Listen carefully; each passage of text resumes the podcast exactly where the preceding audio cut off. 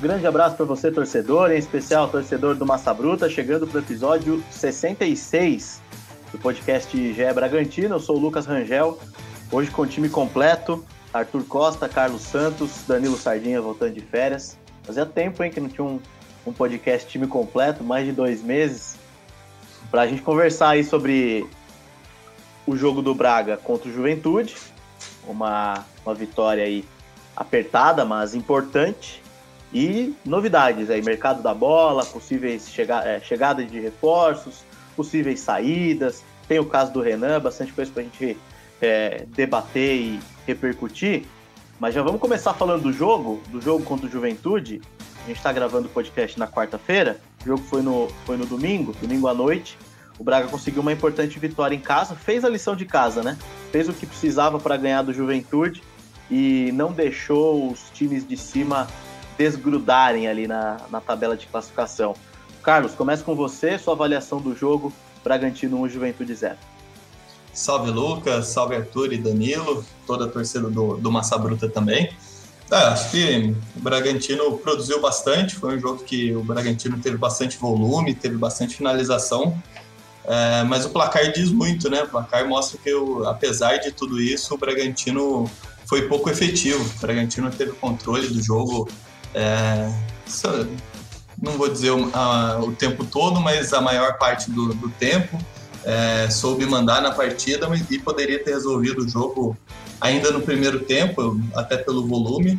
Mas no final correu alguns riscos, né? O Clayton também apareceu é, algumas vezes de, de maneira importante. É um jogador que, que sempre que precisa ele tem correspondido, apesar de alguns lances estranhos, né? O Cleiton costuma dar alguns sustos na torcida, mas é, debaixo da trave ele, ele foi bem mais uma vez. O Bragantino correu alguns riscos desnecessários, mas conseguiu é, o resultado de 1 a 0, que é o mais importante, e continua na, na caça aí ao, ao pelotão de cima. Arthur, o tal do Isidro Pita deu trabalho, né? O Cleiton fez umas boas defesas ali, mas foi o jogador que deu trabalho aí pro, pro, pro Bragantino, né? É, porque teve espaço, né? Ele é um cara que tem força física, né? Mal educado, né? Nem cumprimentei ninguém, foi mal. É, todo mundo tá ouvindo o podcast aí, um salve para todo mundo. Lucas, Sardinha de volta aí, né? De, de férias.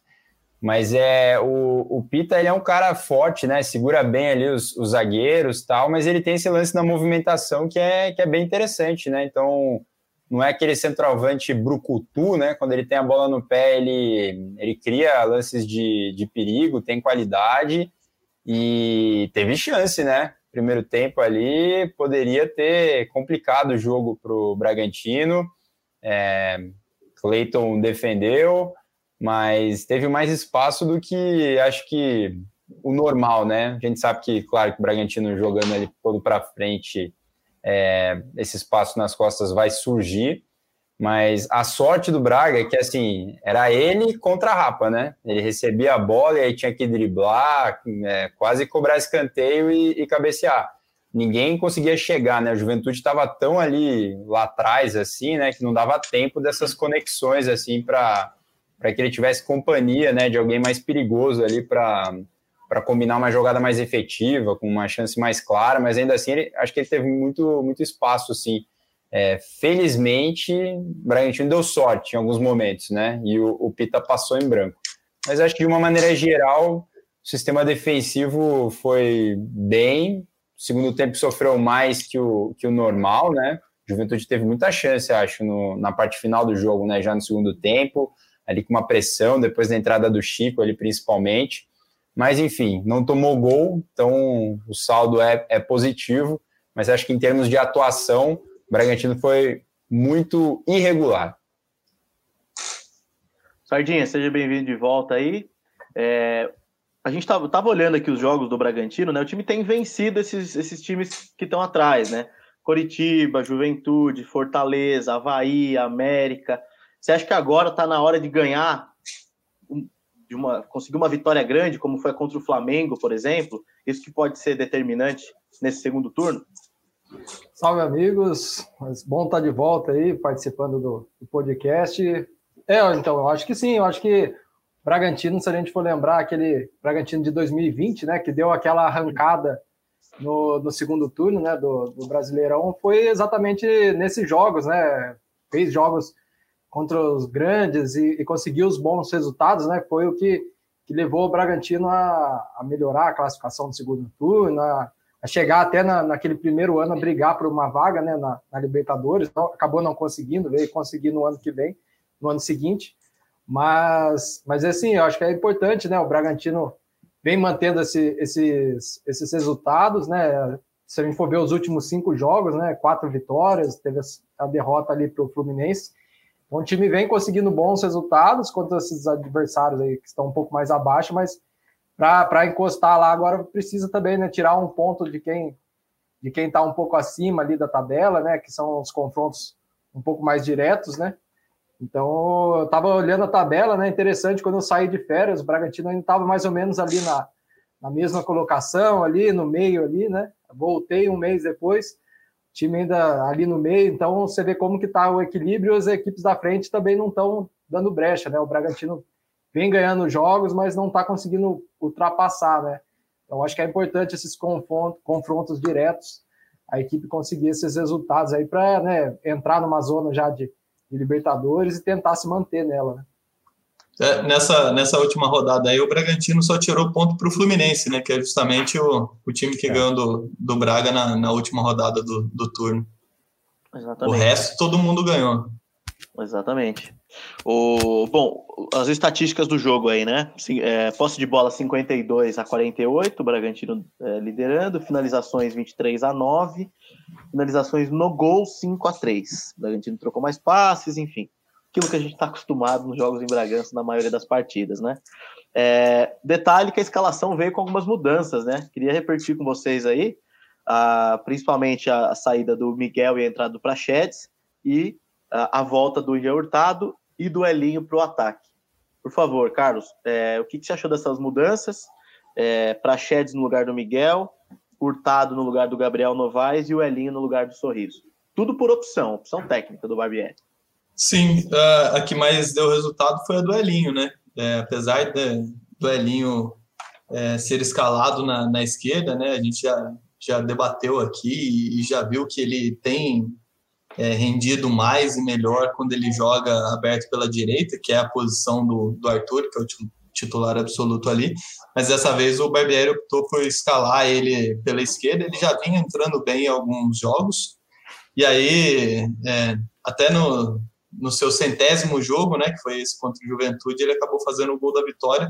Mas ele fez uma atuação muito boa. Acho que é, entrou escalado para jogar na ponta esquerda, mas ele flutuou bastante, procurou bastante o jogo e foi, foi recompensado pelo gol. Acho que essa troca de, de sorriso por Elinho é, vem depois de uma sequência que o Barbieri deu para o sorriso e o sorriso não aproveitou. A gente até comentou que ele chegou a fazer gol aqui e tal, mas é, nível de apresentação assim, ele não, não mostrou as credenciais para ser titular. Acho que a, a ponta esquerda em si continua sendo um problema é, na escalação do Barbieri, o Barbieri não encontrou solução ali, é, e acho que vale é, a mesma análise aí para a posição do, do meio campo ali entre Prachedes e, e, Miguel, né, o Miguel também vinha entrando bem ao longo dos jogos, e aí com a lesão do, do Johan contra o, o Havaí em 9 de julho, é, ganhou uma sequência, mas também não, não conseguiu aproveitar muito bem essa, essas oportunidades no, no, time titular. Chegou até alguns lampejos, né, mas é, não conseguiu é, ser sombra ao Johan, que, que deve voltar no, nos próximos jogos aí. É, o Johan voltou a, a fazer um treinamento no campo, né, ele sofreu duas fraturas na mão esquerda, voltou a treinar nessa semana com contato físico, né? Então, imagino que ele ficou um mês fora aí, vai jogo contra o Atlético agora no dia 6, 6 sábado, né? Vai dar quase um mês fora o, o Johan e o Bragantino não conseguiu, o Barbieri não conseguiu encontrar alguém que fizesse sombra para essa posição do, do Johan. Já com relação ao, ao Hurtado, né, volta depois de ficar um tempo fora, né? Ele já tinha sido relacionado contra o, o Fluminense, mas ficou um tempo fora depois que encerrou o contrato dele por empréstimo, e aí o Bragantino negociou a extensão desse vínculo com o Boca Juniors. É, voltou, mas o Barbieri mesmo justificou que é, foi mais em função de uma análise do adversário, que seria interessante um cara, não vou dizer mais, mais pesado, mas um jogador de, de mais presença de área, que pudesse segurar os zagueiros lá atrás. Então, acho que é mais em função da, do adversário mesmo, mas também não, não teve aquela apresentação assim que, que enche os olhos, que coloque uma dúvida aí no, no Barbieri para os próximos jo jogos aí, assim como o Gabriel também não, Gabriel Novaes não, não tem conseguido aproveitar essa sequência sem o Alejandro, que vinha bem e se lesionou, e sem o Ítalo, que é o, o titular, já está um tempinho fora aí, tratando uma, uma lesão no calcanhar esquerdo. Tá sem áudio. Faltou, faltou tá mutado, falar de alguém? Eu entendi, eu entendi, eu tô bom de leitura labial. leitura labial? Se você concorda, não é isso? Isso. Qual das, das alterações te chamou mais a atenção? É, Olha, acho que foi ah, era para Arthur? É pro Arthur. É, eu já ia continuar no Pitaco aqui já. É. Mas pode ir, Arthur. Preferência é sua. Eu vou lá então, vou lá então. É, é, na leitura labial eu entendi Arthur ali no começo, por isso que eu fui. É, vamos lá, eu acho que são situações diferentes, né? O Hurtado ali na frente, acho que é algo já esperado. É, era assim antes do fim do contrato, né? Ele era o substituto é, natural. Aí o Alejandro veio e, e, ganhou a posição, começou a fazer gol disparado. Só que aí machucou, então naturalmente seria o Hurtado esse, essa opção, né? Essa terceira opção, vamos dizer assim, que o Ítalo é o titular.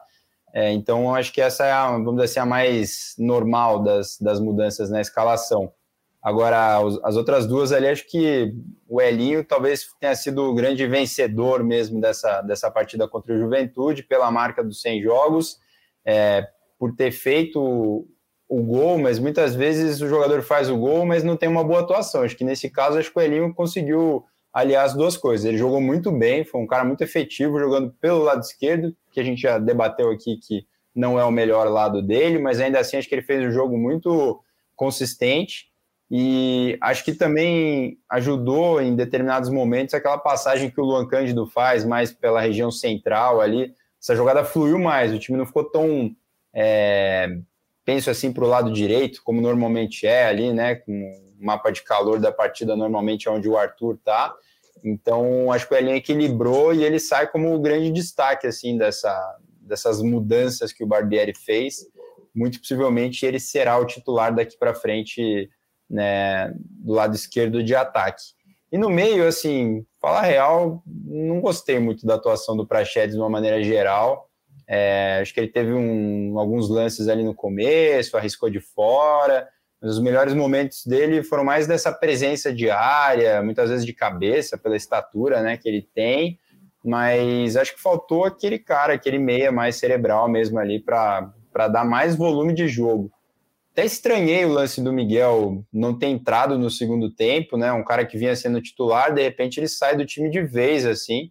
É, não sei se teve algum outro tipo de problema também, mas quando o Prached sai, né, no, no segundo tempo, eu achava que ele ia colocar o, o Miguel ali, mas ele preferiu colocar o sorriso, né, aberto na esquerda, o Elinho mudou de lado, centralizou o Arthur, então o Miguel acabou sendo preterido nesse momento acho que a gente tem que acompanhar o que, vai, vai rolar ao longo da semana. Não sei se foi questão de treinamento ou se ele tinha algum tipo de problema físico ali de aquecimento, alguma coisa assim de, de última hora que tirou ele do jogo todo, né? Não conseguiu nem é, talvez participar por alguns minutos. Né? Achei interessante isso, porque acho que ele, em termos de rendimento, ele nessa briga para Chets, para mim seria o, o cara que tem mais chance de jogar, principalmente em casa, né? Quando o Bragantino é mais intenso, precisa de fluidez, de rapidez muitas vezes. Acho que o Miguel é quem mais consegue manter a característica desse ataque na ausência do Johan. Mas vamos ver né, o que acontece. Então, acho que o grande vencedor das mudanças todas foi o Elinho, viu, Rangel? Ô Sardinha, e você acha que eh, a gente já conversou bastante sobre isso, né? Dessa, dessa alternância, né? O Sorriso jogou aí pelo menos cinco, seis jogos direto como titular e não apresentou nada que convencesse o Barbieri de que ele teria que continuar, né? Você acha que foi boa essa entrada do Elinho? Claro que o resultado mostra que sim, fez o gol tal, mas eh, qual a sua visão em relação a esses dois jogadores? É, então, eu acho que o Elinho né, é um jogador que, que já conhece há mais tempo também né, o, o esquema do Barbieri. Se a gente for lembrar, na temporada passada, ele era o titular né, da posição, antes até do, do Coelho, né? Depois o Coelho acabou assumindo a, a, a posição dele ali, mas é um jogador que já está há mais tempo, já está mais habituado. E o Sorriso ainda não conseguiu desenvolver aquilo que se esperava dele, né? Claro que é um jogador que, que chegou esse ano, né? É jovem, sempre tem aquela questão. O Bragantino mesmo sempre fala, né? Que jovem oscila um pouco mais. Ele, então ele, desde que, que chegou, teve alguns lampejos, né? De, de bons jogos assim. Teve um jogo, acho que um final de junho ali, ele fazendo uma boa tabela com o Johan enfim, ele teve alguns lampejos, mas não, não tem conseguido manter uma regularidade, né? E eu acho que nisso o Elinho vive um, um, uma fase um pouco melhor, né? Apesar de também ainda não, não ser tudo o que se espera dele, né? Também acho que a gente esperava às vezes um pouco mais, mas eu, acho que como o Arthur falou nesse jogo aí, ele contra o Juventude, ele fez uma boa partida, né? Fez, não só fez o gol da vitória, mas como também desempenhou bem o papel dele. Então acho que nessa disputa aí com, com, o, sorri, com o sorriso ele está tá à frente mesmo. Sorriso tá precisando né, ainda se encaixar melhor na equipe, né? A gente sabe que é um jogador que tem potencial, mas ainda não conseguiu desenvolver o que se espera dele. É, o, e eu, eu queria só dar um detalhe também. O, o Sorriso entrou no segundo tempo, né? Depois, com essas mudanças aí que o Arthur citou, e também entrou mal, viu? Ele, ele entrou é, parecia assim nitidamente frio né, no jogo. O jogo já estava numa intensidade mais alta. Duas bolas que ele pegou ali, os marcadores do Juventude engoliram ele ali e ele perdeu a, a bola. Deu uma cornetada, né? Hã? E a torcida deu uma cornetada, né? Cornetou, Segundo, ali, o Sobson já. Uh... Exatamente, porque o cara tinha acabado de entrar. Nas duas bolas que ele recebeu, ele perdeu as duas. O torcedor percebeu, né? E, e cobrou ali de imediato. É, então, assim, é, ah, é, a gente tem que ter um pouco de paciência tal, mas é, o cara precisa aproveitar a oportunidade que tem também, né? É, claro que no, no, Bragantino, muitos, a gente já citou alguns casos, né, de jogadores que não começaram tão bem depois cresceram. Acho que já está na hora do sorriso também começar a, a mostrar que veio, né? É, e, pô, e, e, legal o lance do, do Elinho, né? O Elinho fez o gol, no, o, o 15 com a camisa do Braga, é, e completando 100 jogos. E não dá entrevista nem assim, viu? Difícil ah, tirar alguma, Esse difícil é tirar alguma coisa do Elinho. É, assim, a gente até trouxe na transmissão, né? Porque é um jogo especial, o cara faz o gol, né? O time tá ganhando com o gol dele e nada de dar entrevista. Ele não apareceu para dar entrevista. E até é engraçado que o assessor entra no campo para buscar o jogador, né? E aí eu já fiquei olhando assim a reação, assim aqueles caras que não gostam, não, não vou, não vou, não vou, não, mas vamos lá, não vou, e, e não veio mesmo. Assim como aconteceu com o Gabriel Novaes no, no jogo. Eu ia falar isso também, eu falei que ia tentar, não consegui também, não. Tá aí, tá vendo? Então, tá assim, difícil, assim, mas, mas legal que o Elinho, é, que o Elinho contribuiu, né, é, pro, pro, pro, pro time, e o Elinho é um jogador que, assim, é, ele vive, vive momentos de, de altos e baixos, em relação à torcida, né? Porque ele é um jogador que gosta de discutir com o torcedor, então quando o torcedor corneta muito ele, ele responde, não é aquele jogador que aceita muito as críticas ali no estádio, ele sempre gosta de debater, então o torcedor fica, né, a relação não é tão saudável, digamos assim, com o Elinho, mas quando ele faz o gol, quando ele, ele né, teve aquele lance lá do, do chá revelação lá no, com o filho dele lá no, no Nabizão, ele cria ali um, um, um clima ali com a torcida, né, de identidade, isso favorece. É, mas é um jogador meio esquentadinho, assim, quando, quando recebe críticas. Mas é isso, o Braga é, ficou com. chegou aos 30 pontos, né? E acho que ele conseguiu diminuir para o Atlético, né? O Atlético perdeu na rodada para o Inter. Então hoje o Braga está a dois pontos do Atlético e a três pontos do Inter que é o primeiro colocado ali, o que é o sexto colocado, o primeiro dentro do. É, diminuiu para o Flu, né? O Flu empatou na, na rodada, né? Isso, o Fluminense empatou e, e a, a, diferença caiu para cinco, então, né? Então, acima de, de Bragantino estão Atlético Mineiro, Inter, Flamengo. Flamengo subiu também, conseguiu subir na, na ah, é, tabela. É, Fluminense e Atlético Mineiro. Atlético Paranaense, Fluminense em terceiro, Corinthians e Palmeiras. É, o Braga volta a campo no sábado, é, no sábado, dia 6, às 7 da noite, contra o Atlético Goianiense. que aí a gente, é, o Atlético Goianiense, a gente falou, ah, vai jogar no meio de semana pela Sul-Americana, mas o Atlético consegue vencer o Nacional no Uruguai, o Nacional estreando o Luiz Soares, é, confesso que fiquei surpreso com o resultado, apesar de a gente já conhecer o time do Atlético, né, sabe que tem jogadores de qualidade, venceu o Corinthians agora na Copa do Brasil muito bem, mas sinceramente eu não esperava. É, Carlos, já projetando o jogo do Atlético, o que, que você imagina, é, tendo em vista aí esse, esse, esse jogo do Atlético, né? O time vem com mais moral, você acha que deve poupar, e aí o Bragantino pode crescer e conseguir uma vitória fora de casa? O que, que você imagina?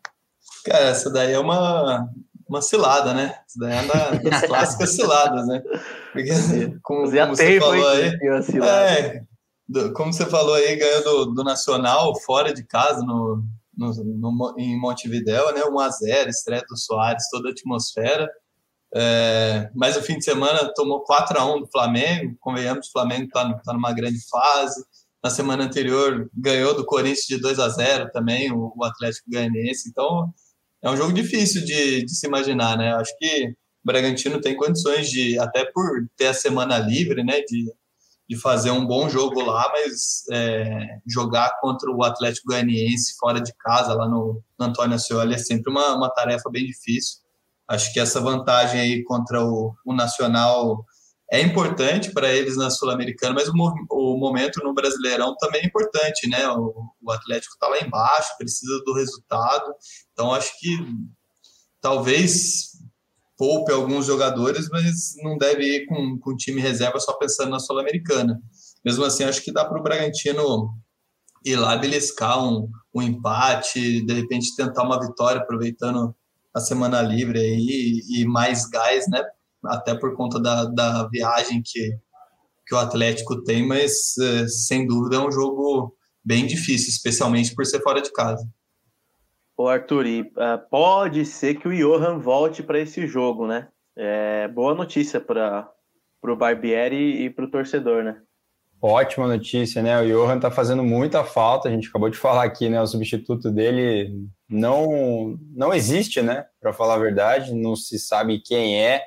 Ninguém se firmou, então é, Johan faz muita falta. É um jogador daqueles únicos, né? No elenco que deu um, uma fluidez, um ritmo para o ataque do Bragantino é, muito importante. Me arrisco a dizer aqui da última, última não que a gente está no meio de uma janela, né, de transferência, mas da anterior foi a melhor contratação aí disparado, né, do, do Braga em termos de rendimento ali, ele entrou como uma luva na equipe, né, parece que ele já está no projeto aí há, há anos por esse estilo de jogo, né, bola no chão, toque rápido, movimentação, é, ele é um cara que agrega demais aí para a equipe. Eu estava olhando aqui, Lucas, é um negócio impressionante, né? Quando você analisa o, os últimos jogos do, do Atlético Goianiense, pelo Brasileirão são seis derrotas seguidas, não é isso? Seis derrotas seguidas. Só que nesse meio tempo nas Copas são resultados impressionantes, né? Então ganhou do Nacional, fora do Corinthians, é, ganhou o clássico, ganhou, do Goiás, né? Goleou o clássico, né? Contra o Goiás, foi 3 a 0 Ganhou do Olímpia, da Sul-Americana também. Então, cara, que time é esse, né? Seis derrotas seguidas no brasileiro, mas nas Copas tá tendo aí resultado aí de, de um time absurdo, né, cara? É, só vitória, só vitória. Impressionante. Então, que torna aqui realmente uma grande cilada saber o que vai acontecer no, no fim de semana. Não tem a menor ideia, não sei se vai poupar ou não.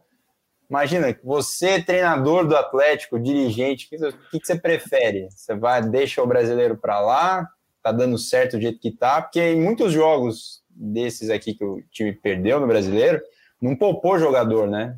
É, não é questão de que está priorizando as Copas com o time A e está jogando o time B, o brasileiro. Muitas vezes a escalação é a mesma, cara, só que é os mesmo. resultados são completamente diferentes. Então, não sei nem o que falar desse jogo aqui. Eu sei que o Bragantino vai desse mesmo jeito, né? É, gramado lá é um gramado que ajuda o estilo de jogo do Bragantino, né? É um gramado de quem gosta de, de bola no chão. Então, acho que o Braga pode se dar bem nisso aí. Mas essa atmosfera aí mesmo lá do, do Goianiense tá, tá impressionante. Pode ser que isso torne aí, uma hora vai começar vencendo o brasileiro, né? Não é time para estar tá lá, na vice-lanterna do, no brasileiro. Óbvio que não, como o Fortaleza também não era o time né, para estar tá na, na lanterna. Então, uma hora ou outra vai começar a ganhar no brasileiro. Sei lá se vai ser no fim de semana. Tadinho, vamos colocar uma cilada para você. E quem é melhor, o Wellington Rato ou o Arthur? é, hoje o Rangel tá só a cilada. é, é difícil, hein? Mas eu acho que o Arthur, eu falaria o Arthur. Pelo, ah, pelo que já, é, pelo que ele já fez, tudo, né? Mas, mas eu concordo aí com o que o, o Arthur, que o Carlos falaram aí. Não dá para. É um jogo muito difícil, assim, para a gente saber o que vai ser, né? Aquele, às vezes o time, como o Arthur falou, tá seis jogos aí, de seis jogos no brasileiro, só perdendo tal. Uma hora vai ter que dar uma. vai ter que acordar, né? Porque até porque o Atlético não tem time para estar tá nessa condição, né? No, no Campeonato Brasileiro. Era para estar tá numa posição melhor ali, pelo que, até pelo que tem apresentado nas Copas, né? Na Copa do Brasil, Sul-Americana. Então, assim, é aquele jogo complicado, né? Que o time vem no, nesse momento, às vezes a, essa vitória contra o Atlético, contra o Nacional, deu uma moral maior, né? A equipe venha, venha um pouco mais animada, apesar de que na terça-feira já vai ter o, o, jogo de volta, né? Então tem também aquela cautela para esse jogo de volta, não está decidido ainda a classificação. Se o primeiro jogo contra o Nacional já tivesse sido um placar elástico, já talvez os jogadores já ficariam um pouco mais tranquilos para esse jogo da volta, mas a gente sabe que a classificação ainda não está definida, né? E a, e a Sul-Americana aí é um, é um caminho mais rápido, né? Para tentar uma vaga na Libertadores. Então, é, não dá para você desprezar esse jogo de terça-feira, que vai ser o jogo da volta. Mas eu acho que o Bragantino, por estar com a semana cheia, né? Deve, pode ser que tenha a volta do Johan, que é um jogador importante. Acho que o Bragantino, pelo, por ter essa semana cheia, tem que fazer valer isso, né? Essa, essa condição, apesar de que, como visitante, né, o Bragantino não é dos, dos times que tem tido melhor aproveitamento né, no, no Campeonato Brasileiro. O espião estatístico do GE mesmo trouxe uma matéria falando desse rendimento né, das equipes do Brasileirão como visitante. O Bragantino está tá lá embaixo né, como visitante, então é um jogo importante para o Bragantino né, se manter ali na, na caça do, do pelotão de cima do, do Campeonato Brasileiro, mas pelo, olhando pelo histórico do, do Atlético no brasileiro, pode parecer um adversário fácil, mas daí você lembra da, do desempenho nas Copas, você vê que é um jogo, um jogo perigoso. Vamos ver como que. Difícil cravar o que, que vai ser desse jogo. É, no primeiro turno, o Braga atropelou o Atlético aqui em Bragança, 4 a 0 É um jogo que eu lembro que acho que o primeiro tempo terminou 3 a 0 para o Bragantino avassalador, assim, e eu lembro que acho que o Marlon Freitas, que deu entrevista no, no intervalo, saiu daquele jeito, falando que era uma vergonha e o time precisava honrar a camisa, aquelas entrevistas pistolas dos jogadores em intervalo, e acho que foi o Marlon Freitas mesmo. Que, que e era falou. outro técnico, né, Lucas? Era o Humberto Loser um, ainda, né? isso, né? Era o Humberto Loser, o treinador do, que tá no Juventude. Né? Atlético. Né? É, que tá no e, Juventude. Que, inclusive tá no Juventude, exatamente. Mas o time mesmo do Atlético é muito parecido, ó. Tô olhando a ficha técnica daquele jogo, ó. É, Dudu, Edson, Wanderson, Jefferson, Baralhas, Marlon Freitas, Jorginho, Léo Pereira, Wellington Rato e Shailon. Pouquíssimas mudanças. O Atlético fez algumas contratações né, nesse período, mas é o time praticamente o mesmo. Mudou o goleiro, né? Ronaldo virou titular. Isso, exatamente. Machucou. O Ronaldo virou. Exatamente, o Ronaldo virou titular. É, o Turin, né? Também tá, tem sido é, titular. O Shailon saiu. O Shailon foi para o banco. É, enfim, é, algumas uh, mudanças aí nesse time do Atlético. E o técnico é o Jorginho, né? Que balançou e Jorginho, um período, exatamente. mas tá aí, firme e forte. Ele gosta, né? De Copa. Copa é com ele mesmo. É, bom, vamos falar de vamos falar de mercado da bola. É, o Bragantino anunciou oficialmente o, a contratação do Cauê, um atacante que veio do, atleta, do América Mineiro, um, um atacante que, pelo que deu para apurar, um jogador que joga pelas pontas, destro, e ao contrário, por exemplo, é, do Arthur, né, que joga invertido, ele gosta de jogar no, no, no, lado da perna certa, então ele gosta de jogar pelo lado direito mesmo. É, no lado do Arthur velocidade. Exatamente. Do lado, exatamente. Tá, tá procurando uma concorrência pequena no, é, no elenco. Lado do Arthur. E, enfim, e é aquele, aquele trabalho que, que, que, a Red Bull tem, né, de descobrir jogadores que ninguém, ninguém conhece, né? ninguém, provavelmente muitos não nunca ouviram falar do tal do Cauê, e não joga né, no, no time do América Mineiro. Mas, né, a gente, enfim. E tem, e tem outras novidades aí também, né, Carlos? Você é, publicou no GE aí, né? Vocês, Sardinha, subiram recentemente aí uma matéria. O que, que você pode trazer de, de novidades aí ainda dentro da, da janela em relação ao, ao Bragantino? Acho que a, a informa, informação mais quente que a gente tem hoje, quarta-feira, é a possível saída do, do Tubarão, né? Atacante que joga também pela, pelas pontas, né? Entra bastante pela ponta direita, ponta esquerda, e não, não vinha tendo tanto espaço no, com o Barbieri. Vinha sendo relacionado, mas é um jogador que, que não é frequentemente titular, não é entre os, os mais utilizados. Ele foi liberado, nem participou do treino nessa quarta-feira e está acertando o empréstimo com o Vasco. Deve, sei lá, ainda nessa semana, negociação com o Vasco, vai jogar pelo Vasco na Série B. É, outra contratação que está bem encaminhada também é o zagueiro DG, jogador de 18 anos da Ponte Preta. Vem para. Ainda não está fechado, né? Mas é, se concretizar, ele vem para suprir essa ausência aí do Renan, que teve o contrato rescindido, né? A gente já trouxe essa informação no dia do acidente envolvendo o Renan, que atropelou um motociclista em, em Bragança Paulista. É, os trâmites da rescisão estão sendo concluídos, mas o jogador já não tem não tem vínculo nenhum com o Bragantino, falta só a, a publicação no BID é, lá na CBF, mas é, então o Bragantino está atrás desse zagueiro Douglas Mendes, DG, tem 1,89m, é, 18 anos, joga mais pelo lado direito da zaga, é mais uma provável alternativa aí para o reforço do, do setor defensivo, que também tem sido bastante alvo da, nessa janela, né? Tá, tá rolando bastante interesse é, em cima do, do Natan, do Léo Ortiz, mesmo antes da, da janela a gente já tinha trazido algumas informações aqui de, de interesse é, da Fiorentina, é, do West Ham, sobre o futebol do, do Léo Ortiz. Com a abertura da janela, veio a informação de que a Roma estaria interessado no Natan.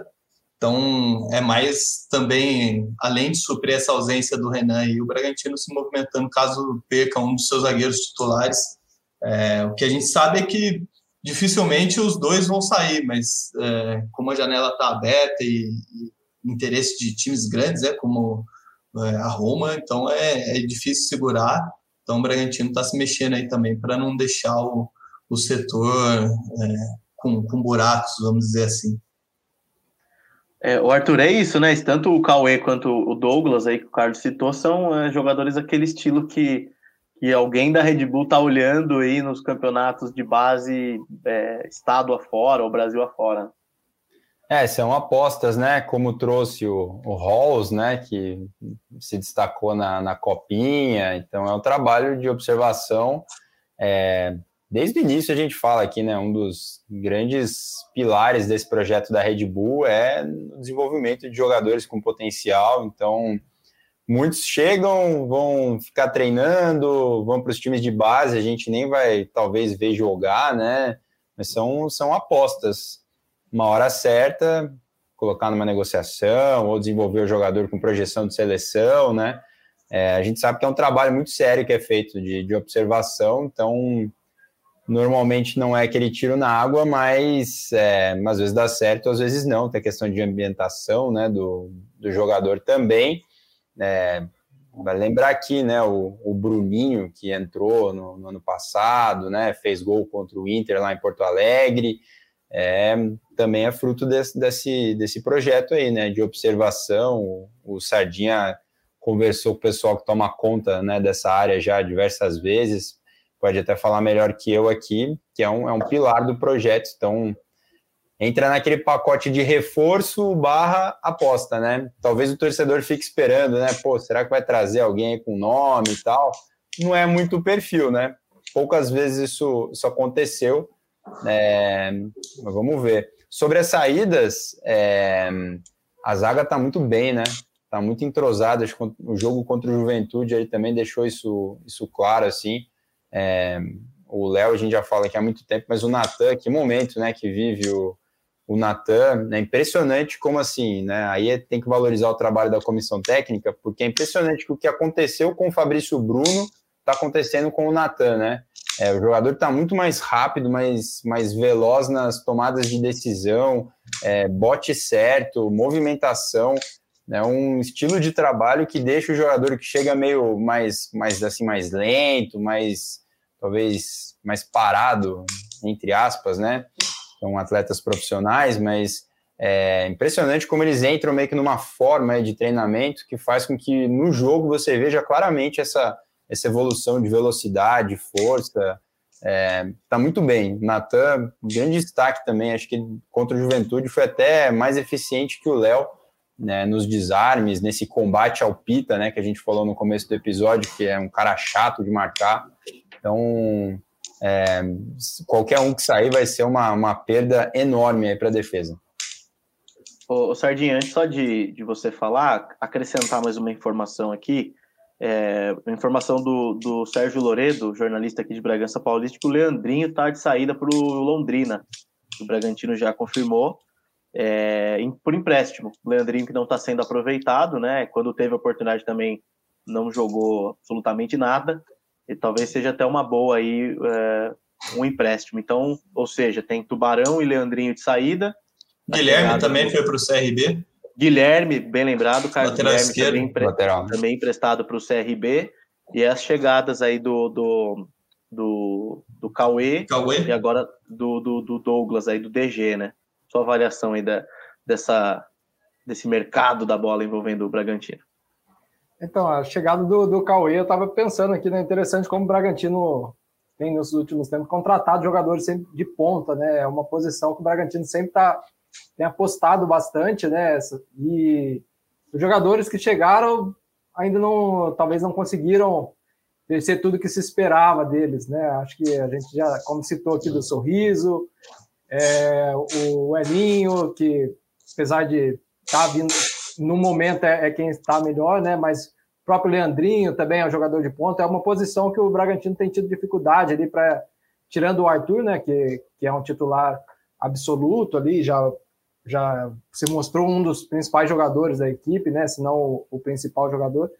Mas os demais, assim, é difícil ter alguém que mantém uma regularidade por tanto tempo, né? Eu acho que o último talvez foi o Coelho, que também, quando chegou ao Bragantino, demorou para se encaixar, né? Ele até foi uma dessas apostas que o Bragantino fez e demorou para se encaixar, mas quando encaixou também conseguiu assumir a posição do Elinho e se firmou. Mas é uma as pontas ali tirando o Arthur é uma posição que o Bragantino sempre está apostando, né? Para e, e, ainda não encaixou, né? Achou alguém que que mantém uma regularidade, fala a ponta é o Arthur e tal pessoa, né? Sempre às vezes tá o Elinho, depois troca por alguém, é esse companheiro aí de ponta do, do Arthur tá difícil de encaixar alguém. Vamos ver esse, esse Cauê, né, que é mais uma aposta aí. A gente tem poucas referências, né, do, sobre ele, de como, como joga tal. Mas é, é, é faz parte desse projeto da, do, da Red Bull, né, de apostar em jovens jogadores, né, que é, faz parte da filosofia, né, por, por duas questões. Uma pela questão que o jovem, né, eles dizem é mais fácil ainda você implantar a sua filosofia né, no estilo de jogo, o jogador ainda não tem tantos seus vícios, vícios, e também a questão financeira, né? Você contratar uma aposta sai muito mais barato do que você já pegar um jogador formado, né? Então, é, oh, esses... Pode... desculpa, desculpa, pode seguir. Não, então, tem esses dois motivos, né, para essa aposta de, de, em jovens, né? E eu acho que esse é o caso também do, do DG, né? É um jogador também que tem, parece que, oito jogos só pela Ponte Preta nesse ano, subiu há pouco tempo ao Protonal. Um jogador que começou a, a ganhar um pouco ali de, de espaço na, na, na, macaca e agora está nessa negociação, né? Como acho que a gente nem, como vocês falaram, o Arthur, o Carlos, a saída do do Léo, né, do Natan, caso aconteça, né, de um dos dois, seria uma, uma perda muito grande, né, porque os dois jogadores são muito importantes para para a equipe, então o Bragantino se movimentando, né? A gente não sabe como é que é o DG, se, se tem o mesmo característica de um dos dois, né? É difícil achar um, um jogador com as, com as características e já tão pronto, né? Quanto o Léo e o Natan, né? O Natan, quando chegou, a gente até surpreendeu, porque ele era aquele reserva já com mais cara de titular, né? Quando saiu o Fabrício Bruno, ele entrava, a gente quase não sentia a diferença, né? Então, é, foi, uma, foi um achado muito bom, né? Apesar de ele já no Flamengo já mostrar um talento já. Mas é, vamos ver aí com, com o Douglas, né, com o DG, se ele, se, como é que é as características, se encaixa tal. Mas eu acho que a, a movimentação é, eu acho que, como o Carlos falou, provavelmente não saiam os dois, né? Eu acho que o Bragantino não iria desmanchar toda a zaga, né? Saiu o Ortiz e o Natan, mas pelo assédio, né? Clubes grandes, Roma tal, às vezes é difícil também segurar, né? Vamos ver como que desenrolar nesses próximos dias aí. Ô, ô Carlos, antes da gente partir para a parte final do podcast, atualiza para a gente a situação do Renan. É, vocês publicaram também no GE, né? A questão da rescisão do contrato. Quais são as últimas aí envolvendo o caso Renan? É, só para pontuar essa informação do, do Douglas, né, da Ponte Preta, é, informação que, que eu apurei ontem com, com o Heitor, colega lá de Campinas, mandar um abraço para ele também, que, que ajudou com a gente, ajudou a gente nessa apuração aí também, dividiu os méritos da informação. É, ainda não está selado, mas está é, caminhando bem para esse acerto. É, sobre o Renan, é, o que a gente tem é que o jogador, de fato, não tem mais é, vínculo com, com o Bragantino. Na, na última sexta-feira, o clube entregou o documento de, de rescisão trabalhista para o atleta. É, o atleta e, e, o staff dele se negaram a, a assinar. E agora o, o, que torna o processo um pouco mais lento, mas Bragantino já não tem mais vínculo com, com o Renan.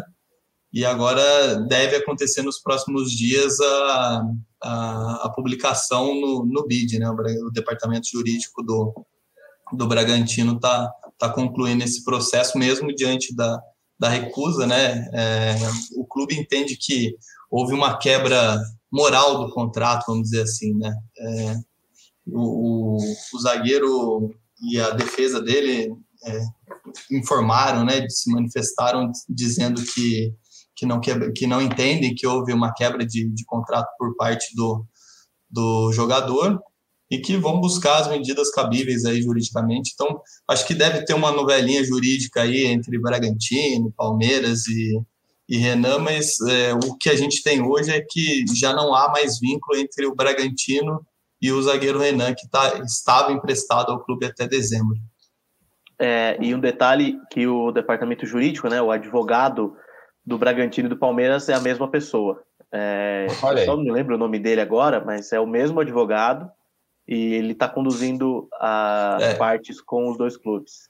É, e eu tenho a sensação que é, foi conduzido é, de uma maneira orquestrada assim entre os clubes, conversado entre os clubes, né? Porque primeiro foi feita a rescisão, se eu não me engano, na sexta-feira por parte do Bragantino e no dia seguinte o pessoal do, do Palmeiras, o departamento jurídico, entregou é, a documentação de rescisão para o Renan. O, no Palmeiras, o vínculo dele ia até 2025, se eu não me engano. Sim, é isso mesmo. As é, notas tá desde jogo... início já estavam muito parecidas, né? Então estava tudo caminhando, os departamentos é, jurídicos correndo ao mesmo tempo, praticamente.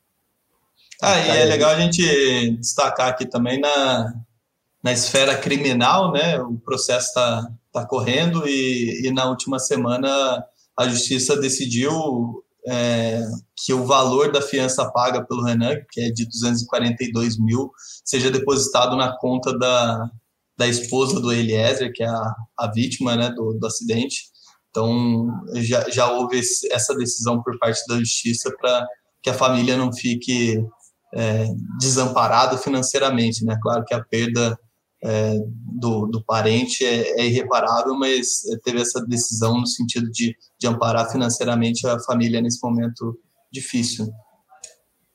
Arthur, você ia falar alguma coisa? É, eu ia falar só que essa disputa judicial também é, é claro, por, por dinheiro, porque quando, quando o funcionário tem essa rescisão por justa causa, ele deixa de ter direito a receber diversas verbas, né? Então é algo até esperado, né, que aconteça um tipo de acordo na justiça para que o Renan receba parte do que ele acha que tem direito de receber e que não receberia com essa rescisão por justa causa. É, o contrato que, que a gente chegou até a publicar, o salário do, do Renan, que era de, se eu não me engano, 85, 84, 84 mil reais. 84 é, mil. O contrato, ele, ele previa que caso houvesse a quebra de, de contrato por, por uma das partes, é, que fosse pago, pago o salário do Renan até o fim do vínculo, que seria dezembro desse ano, né? Mas diante da situação de se enquadrando em justa causa, é óbvio que o Bragantino entende que não, não tem porquê de, de fazer esses pagamentos. Bom, vamos, vamos para o destaque final, barra palpite, então. É, com, vamos lá? Com, vamos começar com o Sardinha? Vai, Sardinha, você voltando agora. tá cheio de cilada. aí nas, cair nas ciladas. Sei lá, eu tô com três horas de trabalho depois da série, tem que achar o destaque final aqui. Mas já emenda o destaque final e seu palpite. Vamos, vamos ver a criatividade. Vamos ver a criatividade. Não, pior que assim, informação assim, eu não, ainda não, não tenho, mas eu estava dando uma pesquisada aqui, vocês estavam falando de né, do questão do meia e tal. E faz agora, no começo de, de agosto, faz um ano que o Claudinho deixou né, o, o Bragantino.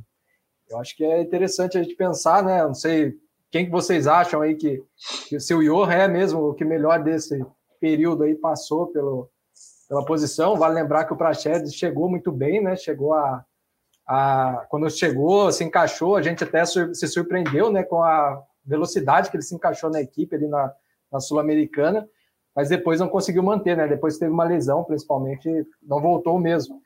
Mas é só para destacar aí desse um ano que o Bragantino está tentando um meia que, que seja como Claudinho, que era um titular absoluto da, da posição. E meu palpite, eu acho que eu aposto no Bragantino, eu acho que vai ser um jogo difícil, acho que 2 a 1 um, o Bragantino, mas eu acho que pela, pelo Atlético tá nessa questão da Sul-Americana, Bragantino também vem num bom momento, eu acho que o Bragantino ganha de 2 a 1 um. E aí, Arthur? Opa, é, ó, eu queria destacar a dupla de volantes do Braga aí, também a gente falou da zaga mais cedo, né? Mas é, Raul e Lucas Evangelista, caramba, né? O que, que eles estão jogando também? É impressionante como dá uma sustentação né, para o meio. A gente falou que o Juventude não criou tanto tal, muito porque a bola ficava com eles ali, né? Eu estava dando uma olhada nos números aí do SofaScore. E os dois terminaram com mais de 90% de acerto ali nos passos, né? A bola toda hora tá no pé deles nessa construção de jogada. O Lucas até mais adiantado, né? É, para fazer essa distribuição e impressionante como a bola é bem tratada, né? Por esses dois. É, esse é um problema que o Barbieri arrumou, né? De uma temporada para outra. A volta do Raul combinando ali com o Evangelista é um grande trunfo aí da equipe para a temporada. E vamos lá, né? Vamos apostar no, no Braga, vai ser um a 0 sem saber que Atlético que joga, com que gana, com, sei lá, seu Jorginho vai estar no banco, isso eu sei.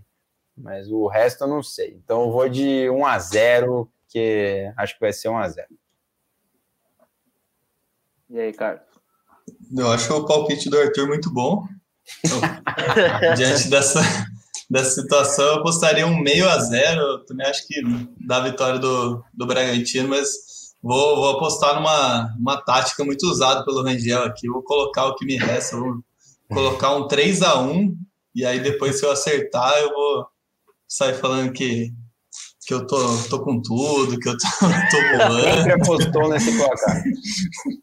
Mas o meu placar seria esse 1 a 0 aí, mas diante da, das circunstâncias, eu vou de 3 a 1 é, destaque final, vou destacar a volta do Emiliano Martinez, né, jogador uruguaio contratado pelo Braga na última temporada, ficou um tempo muito grande afastado por uma lesão no calcanhar, é, voltou a ser relacionado pelo, pelo Barbieri aí na última partida, pode ser que ganhe espaço aí na, nas próximas rodadas e aproveitar que o Arthur destacou a, a dupla de volantes do, do Bragantino aí, fazer um lobby falando que o Lucas Evangelista é nosso convidado aqui no podcast. A gente está esperando só a resposta dele. Então, se ele estiver ouvindo aí, confirma aí. a presença que, que a gente está ansioso para entrevistar aqui e falar do bom momento do, do Lucas com a camisa do Bragantino. E é um jogador que fala muito bem, viu? Ele é, ele é bem tranquilo assim para falar. Tanto ele quanto o Raul, até nisso eles eles eles estão indo bem, assim, os dois são muito caras muito legais, assim, muito abertos a trocar ideia. Precisa só aceitar o convite do podcast aí, então. Hein? Vamos ver quem vem primeiro, hein? Se é o Evangelista, o Gabriel Novaes ou o Elinho. O Elinho, nossa É, senhora. eu acho que é o, é o Lucas, com certeza, das três É, opções aí. Tem nem, tem nem Não sei, dúvida. vocês estão numa maré, não conseguem entrevista com ninguém aí. tá foda, tá, opa, tá, tá complicado. É, 2x1, alguém deu o palpite 2x1? 2x1 Sardinha. Bragantino? É, Sardinha. 2x1? É, eu ia dar 2x1, viu? 2x1 pro Bragantino lá. É, eu vou, então vou num 3x1, vai. O Atlético eu já vai- dei também. Tamo voando, Então, Lucas. deu? Tamo voando. Já. Deu 3x1. Vamos junto, Dou vamos 4 a 0 junto. pra você. É. Então, Aí é tá, confiar demais no Braga, hein? É, é. Então vamos, vamos, é, vou no 3x1, 3x1, 3x1, vai, vamos, Carlos, vamos junto então nesse. vai. 3x1 já é o do Carlos. Vai junto? Não, Pode tamo ir, junto, vai. Ah, tamo junto. Não, vamos junto. Agora as, as- a- o seco, com o time completo, as opções de placar Entendi. diminuem muito. A gente tem Meu jogo, minhas parceiro. regras. Entendi. É. Viu? É, o meu destaque final é o seguinte: teve- na última coletiva, o Barbieri falou sobre é, algum jornalista, que eu ainda não consegui descobrir quem foi, e falou que o Bragantino era uma decepção. Isso é, no pré-jogo, né? É, no, no, No pré, pré-jogo, antes coletiva pré-jogo, isso. isso. Antes do jogo do, do, do Juventude, a gente conversou com o Barbieri. Eu perguntei para ele ah, uma avaliação, né? Pedi para ele uma avaliação do, do, do primeiro turno, né? E ele falou: Ah, um colega de vocês disse que é, o Bragantino era uma decepção. Aí ele começou a justificar, né? Uma das justificativas do Barbieri foi de que o Bragantino é um dos times que tem a, tem a menor média de público do campeonato eu fui, é, fui conferir a média de público do Bragantino no campeonato, dá mais ou menos ali uns 3.950 torcedores por jogo. Realmente é uma média muito baixa, é, mas é um, é assim, o Bragantino não costuma colocar mais de 5 mil pessoas, assim, é, costumeiramente nos jogos do Nabizão, a não ser contra, contra times grandes, né? É, mas eu queria só deixar registrado essa, essa média de público, né, do Bragantino no campeonato. O Barbieri é, como o Barbieri citou como uma das justificativas, né? Além, claro, eh, das lesões, né? Da, da Juventude da do elenco. Da juventude do elenco, exatamente, do time de ser o time mais jovem, com a média de idade, menor média de idade do campeonato. E realmente, assim, eh, tirando os jogos grandes, o Bragantino não, não tem uma média de público boa. E claro que para quem joga em casa, a torcida sempre tem que abraçar, mas é algo que em Bragança Paulista isso acontece há anos. É uma média meio que tirando, acho que a média da, da, da Série B, né? Que a média da Série B foi uma média grande, de um pouco mais de 6 mil torcedores. Mas na reta final, né, Lucas? Perdão. Mas na Exatamente. reta final, né? É, Quando o time embalou tal, o acesso estava chegando, aí beleza. Mas assim, até da sua experiência, Lucas, você tá lá no estádio sempre, a impressão que eu tenho é que a média, média, média, né? Não dos últimos jogos, mas a média geral tem aumentado gradativamente. A equipe já teve melhores momentos dentro de Campeonato Brasileiro da te- temporada passada e o público não era o que é atualmente. Exatamente, é. Então, de qualquer forma, fica registrada aí a média de público do Bragantino no Brasileirão, 3.950 torcedores. É, enfim, e a gente espera que aumente sempre, né? O time, a gente já falou algumas vezes aqui que o time está sempre fazendo promoções, descontos, eh, campanhas, enfim, Musão, busão até mais tarde, quando o jogo é 9 e meia. Então, pô, vamos aí, torcedor, vamos encher o Nabizão, independentemente do jogo aí, e, e dar essa força aí pro time no estádio, que faz muita diferença. Beleza? Acho que é isso, né? Sardinha caiu aí já faz algum tempinho, deve ter dado que aquele acabou a apagão. energia na casa dele. Aí, hein? é, padrão. Mas agradeço então mais uma vez aí ao, ao Danilo Sardinha, voltando hoje de férias, Arthur Costa, Carlos Santos. Essa foi a edição de número 66 do podcast GE Bragantino. Voltamos a qualquer momento com mais novidades, debates, repercussões das coisas do Braga. Valeu, torcedor, um abraço e até a próxima.